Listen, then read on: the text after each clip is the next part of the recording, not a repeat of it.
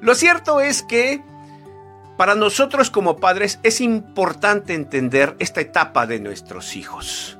Y aunque la pregunta, ¿cómo educar a mi hijo adolescente? se hace fácil, contestarla es un océano difícil de explorar.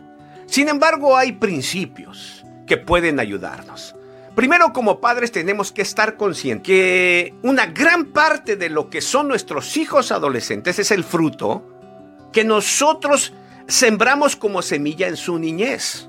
Es decir, si nosotros no les dimos ejemplo, si no les educamos, nunca estuvimos con ellos, no les sembramos principios, valores, fe, no esperes hijos obedientes en su adolescencia, por favor.